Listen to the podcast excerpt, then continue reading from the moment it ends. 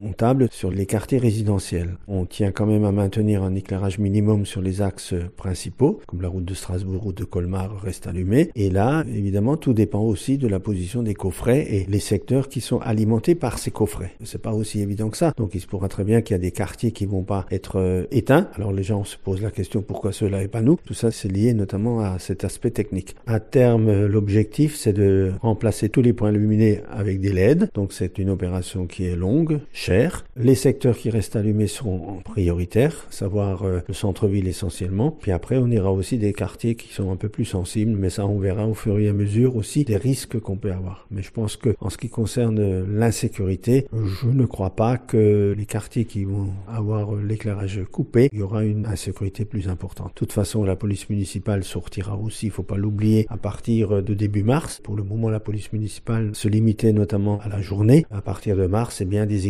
de police municipale sortiront aussi le soir, notamment pour sécuriser ces quartiers.